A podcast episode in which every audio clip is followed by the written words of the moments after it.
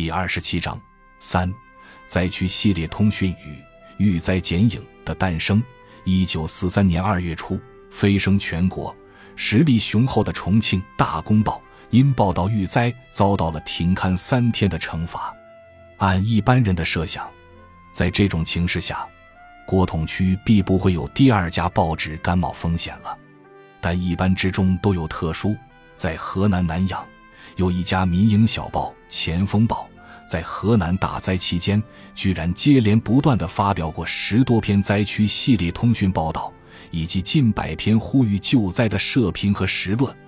尽管由于他所处的地势较低，没有产生像美国《时代周刊》和重庆《大公报》那样的影响，但他作为河南本省的报纸，对大灾的报道更具体深入，涉及的范围更广。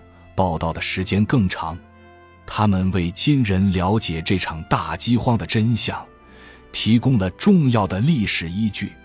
前锋报社长李敬之，一九零一至一九八八，原名李海燕，字敬之，河南南阳地区方城人。他出生于一个富有的书香门第，受五四运动的影响，较早接受了爱国民主思想。一九二三年考入上海国立政治大学，一九二八年又考入北京大学国学门研究生。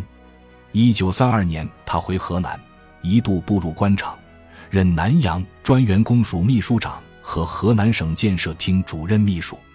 但他感到，办一张报纸宣传抗日救国，作用要大得多。一九四一年，他辞职回到家乡。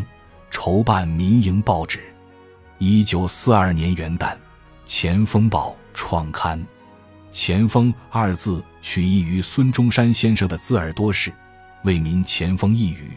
报头题字是从南宋抗金英雄岳飞的“请停止班师表奏”草帖上记下来的。其办报宗旨是仗义直言，为民前锋。他乍看与国统区其他报纸并无二致。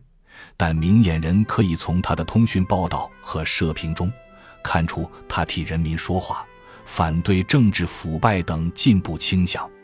李敬之具有较为丰富的政治经验，为了在反动势力压迫下求生存，他与国民党上层人物也不乏交往，如当时南阳驻军的最高首脑、第二集团军总司令孙连仲，就公开表态赞赏支持《前锋报》。而孙连仲的态度，又与他的机要秘书、中共地下党员丁行等人的影响是分不开的。《前锋报》创办不久，就遇到了河南大灾的发生。面对国民党的新闻封锁，这份地方民营小报表现出了惊人的胆识。一九四二年十二月，《前锋报》社收到了一篇从洛阳寄来的反映灾情的通讯，题为《吴进长的死亡线》。此文作者名叫李蕊，他在从洛阳乘火车到西安的路上，亲眼看到河南灾民抢扒火车，潮水一般向西省陕西一带流亡的惨景，情不自禁地写了这篇通讯，想为灾民呼吁。但稿子写好了，不知往哪家报纸投，就把它放到了一边。后来他看到南阳。《前锋报》上经常刊登呼吁救灾的社评，就试着把这篇通讯寄了去。一九四三年二月十九至二十日，《前锋报》不仅连载了这篇通讯，社长李敬之还亲自给李蕊写信，让他作为特派驻洛记者，到灾情最严重的陇海铁路沿线采访，继续写一些披露灾情的报道。李蕊，一九一至一九九八，原名赵慧深。出生于河南荥阳一个农民家庭，他喜爱文学。二十世纪三十年代初，在开封河南第一师范读书时，就在各大报刊副刊发表文章。一九三五年，他参加北方左联。一九三七年抗战爆发前，他正在河南大学读书。七七事变后，便毅然弃学，到郑州的《大纲报》应聘，当了一名战地记者。一九三八年春，他采访过台儿庄战役，参加了范长江领导的国际新闻社和中国青年新闻记者协会，一九三九年，他在洛阳任第一战区军报《镇中日报》的编辑，受范长江委托，担任国新社洛阳站站长。一九四零年秋，他以共产党嫌疑罪被三青团逮捕，经国新社同仁保释，刚出狱不久，还留下一个暂准退学、随传随到的尾巴。这时，他接到李敬之的信。深知采访灾情要冒的风险，但他同时感到，这是一个为灾民呼吁的天赐良机。作为一个拿笔的人，如果在这时候还畏首畏尾，不敢替人民说几句话，便比死还要痛苦。于是，他毅然答应《前锋报》的请求，骑着一辆旧自行车，沿着与白修德大致相同的陇海铁路沿线，踏上了采访灾区的艰苦征程。从一九四三年三月二十五日到四月二十日，李瑞从洛阳沿陇海线骑车东行，对灾情严重的偃师、巩县、泗水、广武、郑州等地进行了二十多天实地采访，写了《阴哑的呼声》，走出灾民的大巨口，风沙七十里，从巩县到泗水，惊人的古董集，与天绝良计，友情的聚首，即国际救济会死角的弦上。灾村风景线等灾区通讯，以刘莹的化名在四月中下旬的《前锋报》上连续刊登。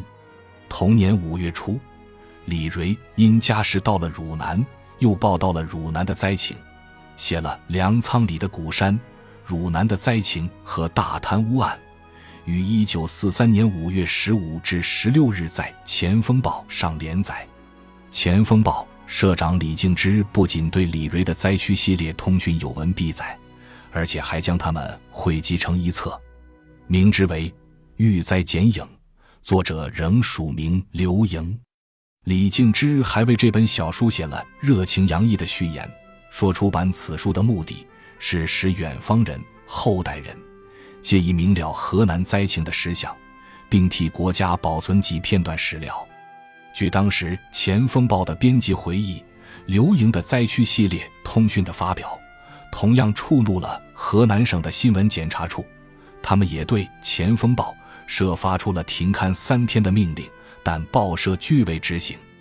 也许由于《前锋报》所在的南阳属于皖西自治政权，也许由于李敬之与上层的关系，也许由于《前锋报》没有重庆《大公报》那样的影响，总之。《前锋报》最终没有遭到惩处，李瑞也没有因此招祸。几十年过去了，《遇灾剪影》一书似乎已经被人遗忘。直到1984年，曾在《前锋报》社工做过，当时任河南文史资料主编的袁鹏写信给李瑞，提出重印《遇灾剪影》。李瑞在家中翻箱倒柜，找到了逃过文革抄家而仅存的一本。于是，遇灾剪影重见天日。根据作者的意愿，此书改名为《吴进长的死亡线》。一九四二年，遇灾剪影发表在《河南文史资料》一九八五年第十三期上。近年来，编者在一九四三年五月五至六日的《前锋报》上，意外地发现了一篇刘莹所写的为收入遇灾剪影的通讯报道。题为《郑州救灾运动的春潮》。从这篇通讯的内容看，是李瑞一九四三年四月中旬在郑州采访时所写。当时白修德已见过蒋介石，国民政府已开始着力于救灾，形势发生了很大的变化。在此之前，刘莹的灾区通讯都是替灾民呼吁、针砭现实的，而在这一篇里。他却写了第一专区王专员和警备司令部彭司令对救灾的积极态度。尽管作为北方左联与国新社的成员，李瑞对国民政府多有批评。或许正因为如此，他才没有将此篇收入《遇灾剪影》。但作为一名新闻记者，他能够忠于客观事实，如实的反映社会的真实情况。而如今。他却让读者看到更多、更丰富的历史真实。感谢您的收听，本集已经播讲完毕。喜欢请订阅专辑，关注主播主页更多精彩内容等着你。